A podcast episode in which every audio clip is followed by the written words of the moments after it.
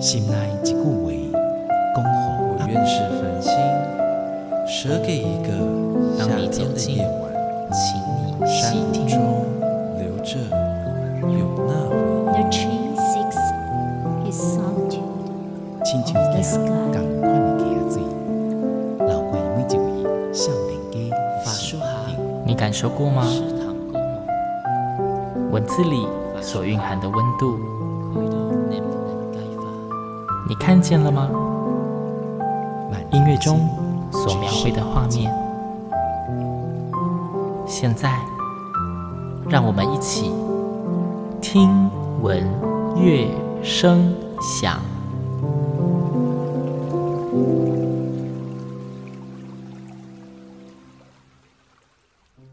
Hello，各位听众朋友们，大家好，欢迎收听今天的节目，我是主持人新阳。听到新阳的声音，就知道一定又有非常棒的艺文展演活动在等着大家了。今天要介绍的这个作品哦，其实是星洋心中一个小小的缺憾，因为其实，在两年前，二零二一年的时候，星洋在节目里就很认真的跟大家推荐了这一部作品。殊不知，他们在 要演出的当周，因为疫情的因素，就临时取消了。我那时候真是锥心刺痛啊！对，今天要跟大家介绍的是国光剧团的大戏，是《狐仙》。哎，大家记得吗？两年前，新阳在介绍《狐仙》的时候，邀到里面的主角，咱们的圣剑老师。今天我又把他请到现场了。圣剑老师好。Hello，新阳你好，各位听众朋友大家好。对，那今天呢，我们为了让内容更加的丰富，又请来了另外一位，也是《狐仙》里面非常重要的演员的林庭瑜林老师。庭瑜你好，大家好，我是国光剧团的林庭瑜。对，那为了怕大家忘记，我们来前情提要一下，国光剧团的《狐仙》的这一出戏，其实最早在二零零九年的时候就是第一版的首演，而当初里面的那一只狐仙，咱们男狐仙就是圣剑老师演出的。对，对，而且听说也算是圣剑老师蛮大的挑战跟尝试，对吧？对，那诶，关于狐仙的这一出剧，我觉得先让听众们有一点印象好了。狐仙这个故事，它大概是在讲些什么？因为讲到狐仙这个，就感觉会带一点传奇或传说的色彩嘛。嗯、呃，狐仙这个故事其实是讲一个无远佛界的爱的故事，讲的是爱情、嗯，对，而且是无远佛界。无远佛界的定义是什么呢？跨时空、跨性别，还有跨物种，对，三个跨，对，跨的很厉害，所以叫无远佛界嘛，真的，对，呃，所以它整个是陈述一个爱情故事，对，它讲的是人与狐之间的爱情故事，而且这个爱情故事是连续了三世。三世，对，所以我们讲说三生三世的隽永的爱恋，没错。然后呢，他从第一世的女狐跟猎户，嗯，然后到第二世的男狐，到封三娘，然后再到第三世的女狐跟男狐和野娜之间。我们讲，既然讲三生三世，那剧名又叫做狐仙，狐仙就是主角嘛，对不对？那女狐、男狐、女狐这三只狐是同一只狐吗？哎，女狐、男狐是同一只，女狐、男狐是同一只，同一个灵魂，但是不同的性别的呈现。所以圣剑老师要反串女狐吗？不是，我。呃，我负责男湖的部分，南湖的部分，女湖的部分由我们的呃雨林老师来做诠释。OK，哎，男狐女狐讲的是同一只狐，但是是由两个不同的人来诠释。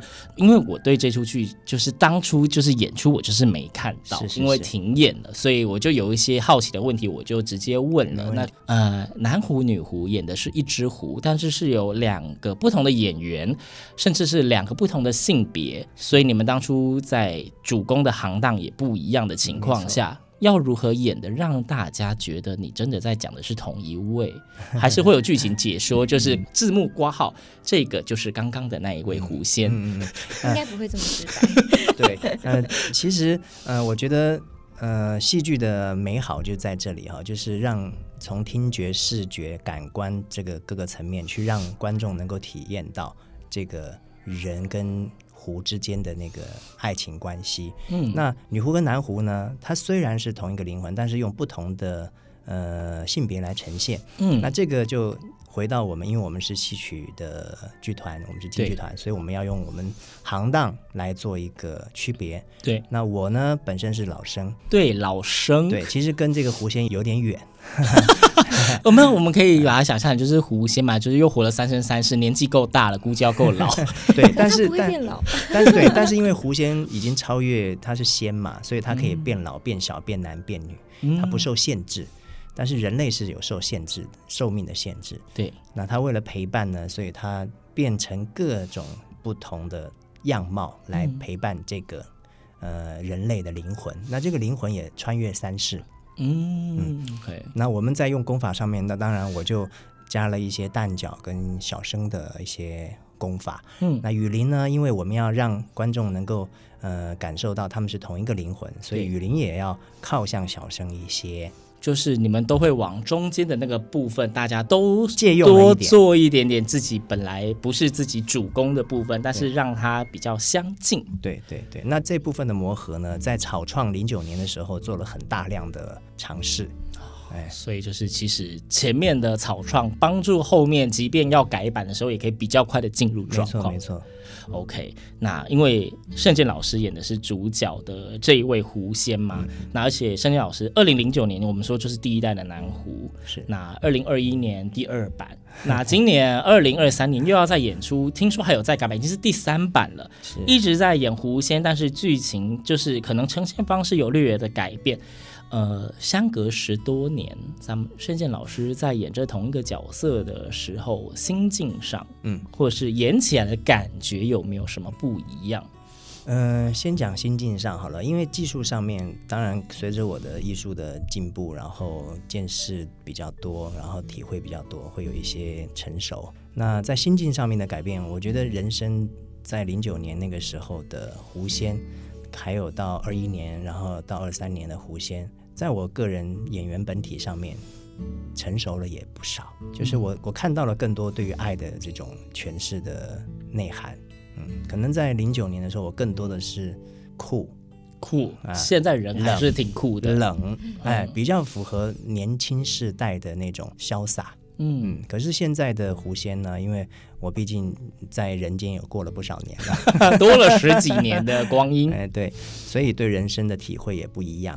那多了比较多温暖的东西，嗯，所以包容的在的狐仙更深层一点。有更多的层次，对对对。所以如果说您十几年前看过那第一版的狐仙，现在再来看这第三版的狐仙，我相信大家一定对狐仙本人一定都是很有印象，你应该可以看得出他。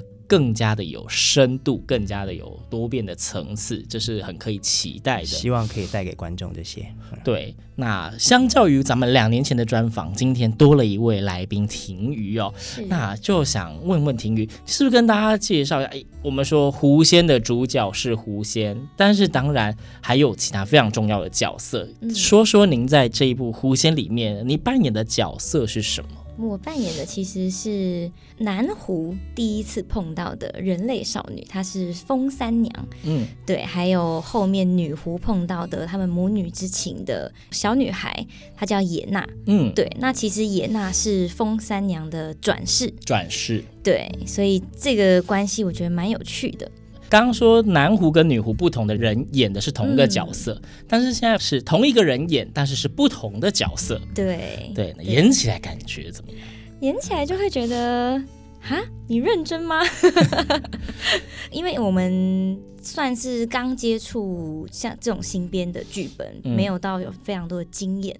对，那其实我也是第一次要演这种转世的角色。嗯，对，所以对我来说就会蛮有挑战的，就会想说，哦，那我应该要怎么样让观众能够很明确的接收到他是他的转世，但是他们又有不同之处。嗯。对，因为他不是像弧线一样，就是知道所有的事情的来龙去脉啊什么。因为就是风三娘喝了孟婆汤，她就什么都不记得了。对对，所以我觉得，就是如果要用传统戏曲的功法来演这个东西的话，对我来说会不够。嗯，对，所以我会尝试着把一些我最近就是刚学到的现代戏剧的东西，把它放进去。对，然后我觉得那会比较丰富我的这个角色人物的内心的一些动机啊，嗯、或是一些情感。那因为《狐仙》这一出剧呢，到其实，在两年前介绍的时候，我们就有特别提到说，它其实呃，相隔十多年之后，随着时代的演进，嗯，呃，它已经不是原本的传统戏曲的展现的风格，它融入了非常多现代的元素，甚至当时还有提到说，这一只狐仙的剧嘛根本就是为了年轻人设计的。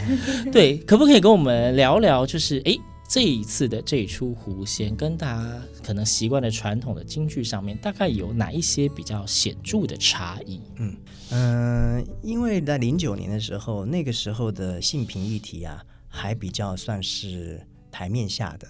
嗯、那个时候连性平法都还没有，所以在那个年代，我们探讨这个议题其实蛮前卫的。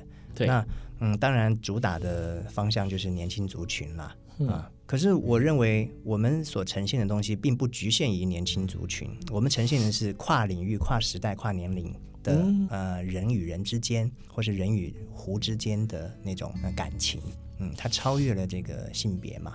那在那个当下，确实是一个挑战，因为很多话、很多呈现，你要是过了，就会恶心啊。对，就会变调。太过的洒狗血的时候，对，就会变调。尤其是一个男生。大家看圣剑是演皇帝、将相、将军，我们说的老生那种要很威武霸气的那种性格。那如果我的形体过度的话，可能会让人家产生一种一不舒服的感觉。说过于阴柔的情况下，对，那这种媚、这种柔，它还是要符合这个狐仙这个人物。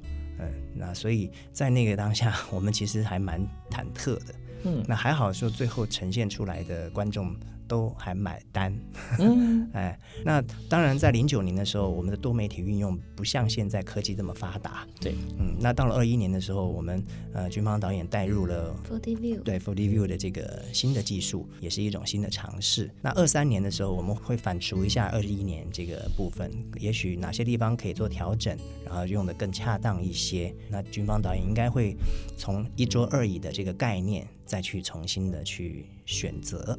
嗯，所以会带来不一样的感受，不一样的感受。对，哎，庭瑜，你本身有看过二零零九年的版本吗？二零零九年应该是没有演的吧？对，对我没有演，对吗？我 想说，应应该是没有吧。但我我就不是看现场了，就是看录音版。对，所以你是在要演二零二一或二零二三年的版本之前，必须做功课的时候，先看了二零零九。对，那你真的跳下去演，因为毕竟就是你就是第一次接触的时候就已经是新版了。嗯，那跟你看录影。画面比起来，你有什么比较呃无法适应，或是觉得差异特别大的地方吗？你自己？我自己觉得差蛮多的，就是我看起来的感觉跟我演起来的感觉是蛮不一样的。当然，我觉得因为看起来就是我可能是比较以镜框外的角度去看。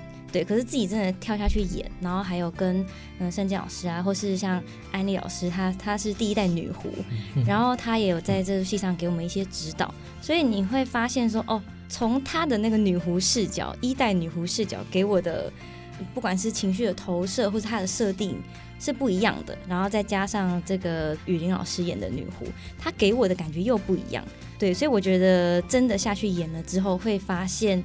它不是我想象中的，就只是一个那样子的故事。对，就是我演出之后会觉得它可以更丰富。对，我们刚其实有在讲说这一次的我们算第三版的狐仙好了。好，虽然说二版跟三版可能蛮相近的，对，但是因为第三版的狐仙，我们说它本身故事的题材的设定就有三个跨度。对，对，那。它又有融入了非常多现代的元素，那所以又跟可能在两位老师以前在学习的那种传统的京剧里面，还有很多新的东西，或许对你们来说也都蛮新鲜的。那在这一部戏，你们在排练或者在接触这一个作品的时候，你们有没有印象比较深，有没有发生过比较有趣的事情，或让你们非常难忘的？就是我从来没有想过会遇到这样子的状况，有这种事情吗？嗯，我觉得这次在复排的过程当中，比较大的部分是在于我们要传承这件事情，传承。这个狐仙。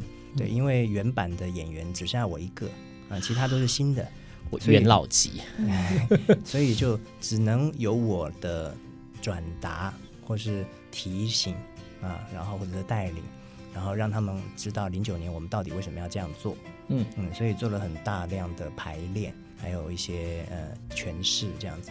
当然，他们都非常聪明，他们都很有自己的思考，所以他们学起来也蛮快的。嗯，那至于对我有没有什么挑战？当然，我刚刚讲第一个挑战就是传承嘛。嗯。第二个挑战就是跟多媒体之间的互动。多媒体。因为零九年是没有那么多多媒体的。嗯。嗯，所以在多媒体的这个方向，我我也不知道二一年的时候，军方导演可以带给我们什么。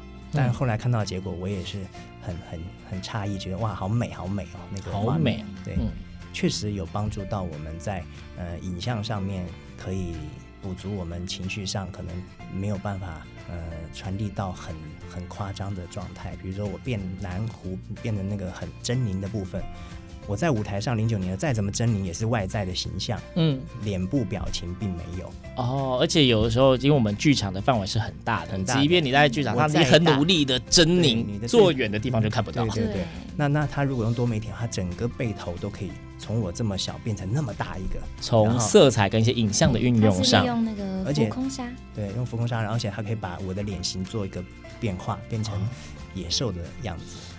那样子的话，最后一排观众可能呜、哦、会有这种感觉，所以大家可以更容易的融入这个剧情里面，然后也可以更加强烈的感受到演员要表达的情绪、欸、情感面。在视觉上，呃、在视觉上，多媒体可以辅助演员传递更清楚的讯息，这样。嗯，所以这是申老师觉得印象特别深刻的地方。花了一点时间，就是在花了一点时间适应。对，对对，因为确实要跟技术配合，需要排练。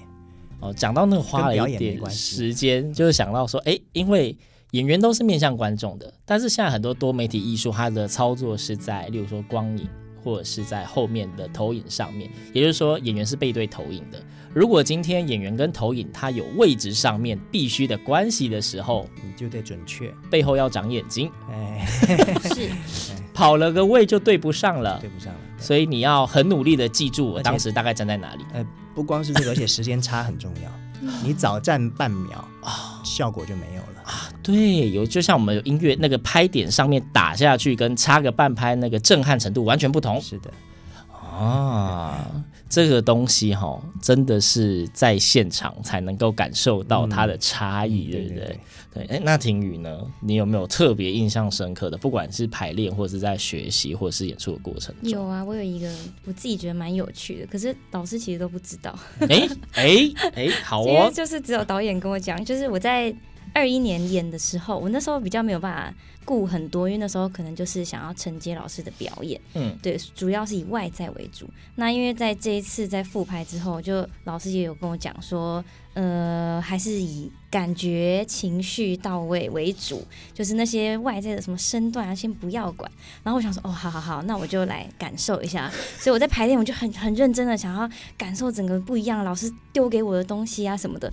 然后就变成说，导演有一次就跟我说，你为什么一直不给观众，你为什么要一直盯着他看 啊？给盯着谁？就盯着圣经老师看。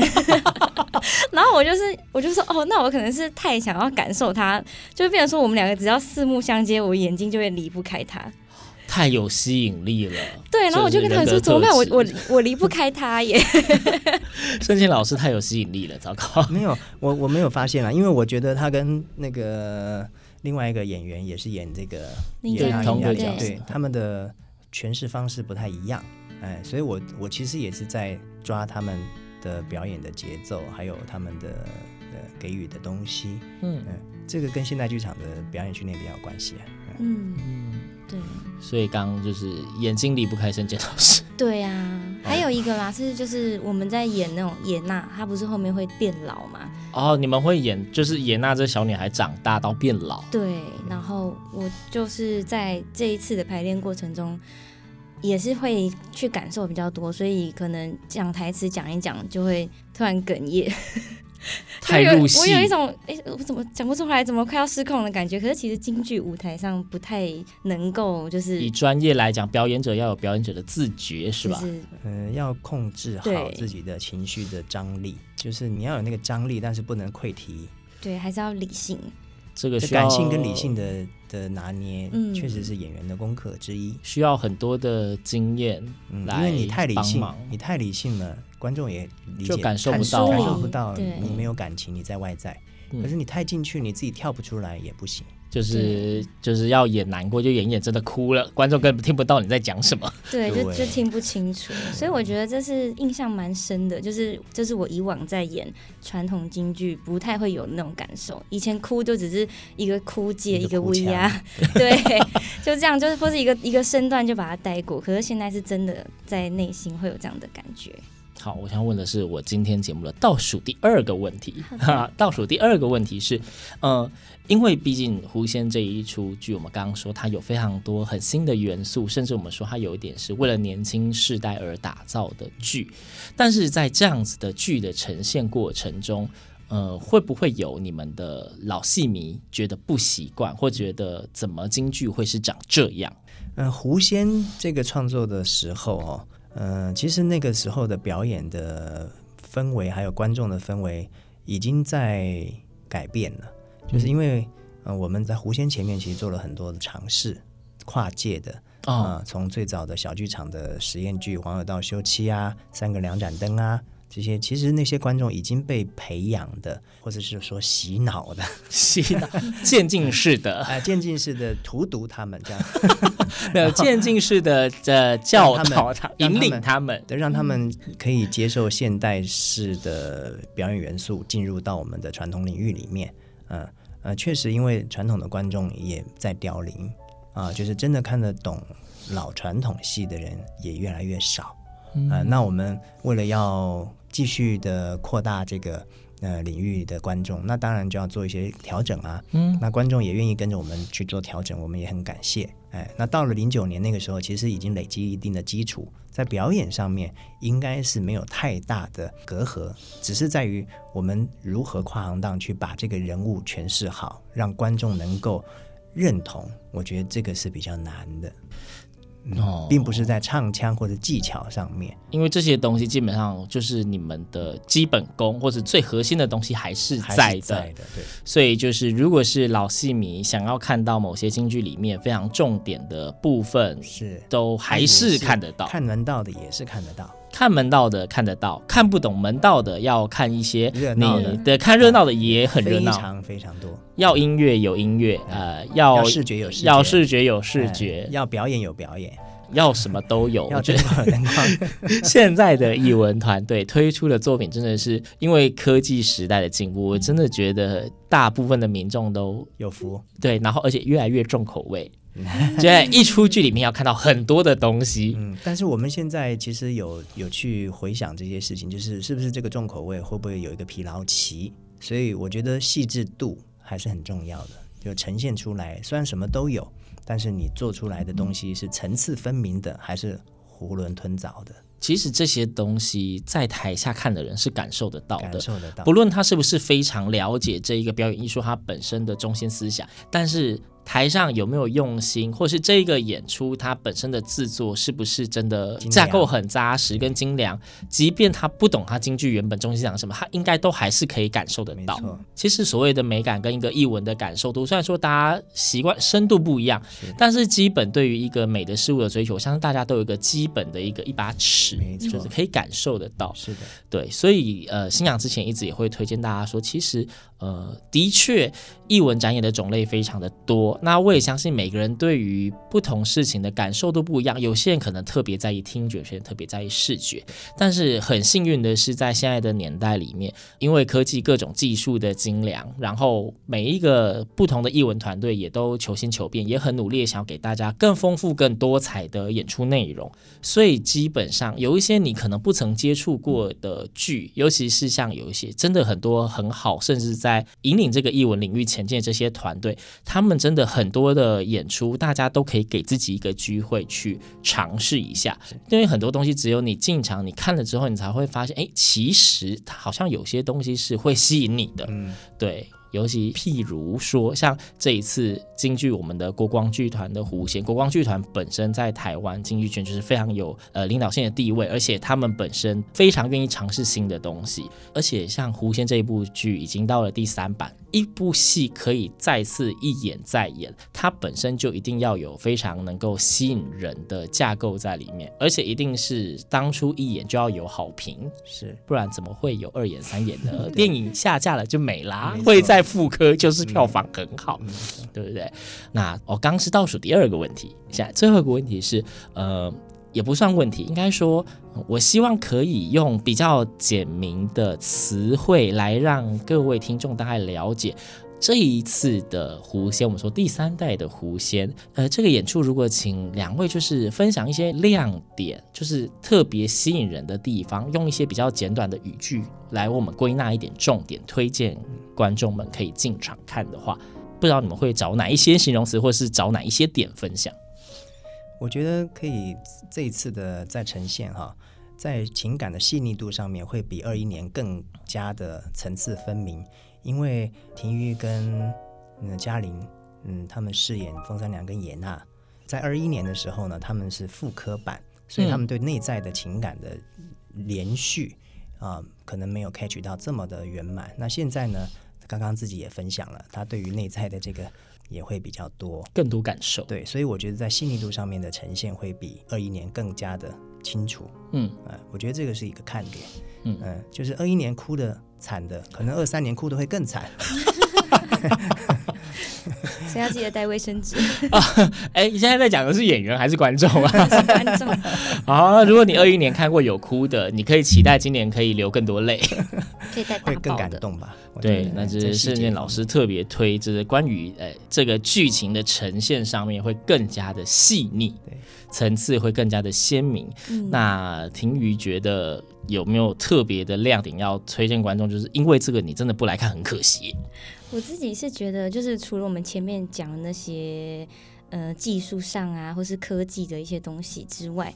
我会想要就是带领我们这一辈的年轻人，就像我们可能会去校园做一些讲座，嗯，对，我会想要用就是年轻人之间的话语，然后来吸引他们进来剧场看，对，因为我觉得他们看到我们就是同一个世代的同样年龄的人在舞台上去做这样演出，他们就不会觉得这是很远的一件事情，我觉得这样会更能够拉近他们之间的距离。所以就是，其实简单的归纳，就是我们今天讲的这么多的内容，其实里面的亮点，如果您真的仔细听，是蛮多的哦。首先是因为它本身的主题的设定，从呃跨物种、跨时空，对不对？然后还有哎跨性别，那尤其性别议题又是近年非常夯的议题了啦。嗯、所以在这里面会有非常多元的议题的呈现。那在另外一个点就是，大家都喜欢听故事。那尤其爱情故事又是属于故事里面总是产量特别丰富，大家特别有兴趣的，这就是一个爱情故事。而且不管你喜欢的是哪一种类型的跨物种、跨性别爱情故事，这里面其实都有它的一些成分在里面。然后再来其他亮点，还有就是音乐一定是好听的，因为包括他们连唱的那些金腔啊、那些身段的功夫，绝对都是原汁原味、非常专业的，大家绝对可以非常的期待。我再讲一个，好，就是。有可能在台湾由我演狐仙南狐这个角色，可能是最后一次，因为下次再演的时候可能演不了了，演不了了，所以大家一定要来看。这是什么封麦宣言？那我要讲一个台词：除了你，我谁都不要；除了你，我谁都不想要。哇，就是哎，相信大家之前可能看过新娘 PO 的那个曾经跟圣剑老师拍的合照，包括这一次这个节目还有在合照，就知道圣剑老师就是那个驻颜有方，就是男神等级。如果你本身是京剧迷，你一定知道圣剑老师的男神的封号。如果你不是京剧迷，估计看了照片也会爱上他。那今天男神竟然跟我宣告说，这可能是他最后一次演狐仙，那大家就是千万不可以错过这难得的机会。会的。对，一个角色演十几年也是不容易，对，真的很不容易。但是我觉得就是江山代有才人出，就是老师他的身份的高度，或许他现在已经要一直要传承跟交棒下去，那他也有其他想要突破的地方。相信即便是最后一次狐仙。之后还会有其他的剧作，也应该可以看到老师的影子啦。其他的，对，就是大家是可以好好的期待的。那最后最重要的来了，因为大家听到这个节目的时间真的距离演出非常的接近，所以跟大家介绍一下这次的演出的哎时间地点，嗯，好不好？呃，时间是三月二十五、二十六。三月二十五是晚上七点半，三月二十六是下午的两点半。那地点的部分就在台中歌剧院的大剧院。对，台中国家歌剧院的大剧院呢，要迎来两年前就是因为疫情的关系，大家忍痛错失的国光剧团的《狐仙》，但是也因为。呃，两年前这个错过啊，让我们一次就升级到了三点零版。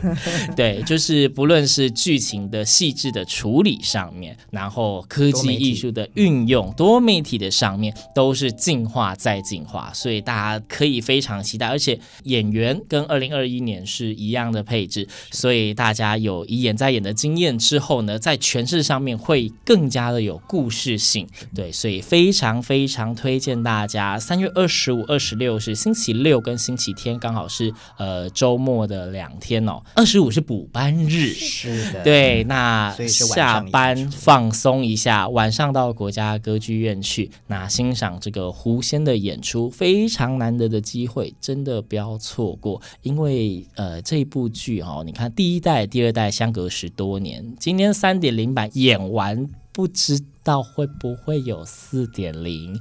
对，那呃非常现代的科技艺术，而且之前第一代、第二代票房都非常的好。当初我记得看到很多的剧评都是很多人是哭着出来的。对，所以如果你需要一些情感的宣泄，这一部戏不要错过；如果你需要视听觉的刺激，这一部戏也非常值得看。那如果你想要哎多媒体啊，就是有非常多丰富的元素的话，这一部剧也不会让你失望。对，那以往就是节目中呢，星洋会帮阿谋福利。这么经典的一部剧都已经到三点零版了，嗯，应该会有一些精彩的音乐是可以分享给大家的。所以呢，信仰就非常厚脸皮的跟国光剧团要到了他们之前的演出的唱段，让大家听听。到底这一部戏的音乐有多美？在节目的最后呢，我们就一起来欣赏他们曾经演出的这个唱段。那你听了今天的内容，如果里面有任何一个吸引到你的点，就千万不要错过，赶快手刀去买票。或是最后的音乐让你哎真的蛮好听的，好像可以试试看，那也赶快去买票。呃，购票以及更多的演出资讯详情，可以上 OpenTix 两厅院文化生活。那机会非常难得，再次强调。不要错过，错过了不知道你要再等多久。今天谢谢盛鉴老师跟林庭宇老师，谢谢两位，谢谢新阳，谢谢各位听众朋友。那我们今天节目就到这边，那下次我们空中再会喽。三月二十五、二十六，别忘记台中国家歌剧院大剧院，我们不见不散，拜拜。有人一笑。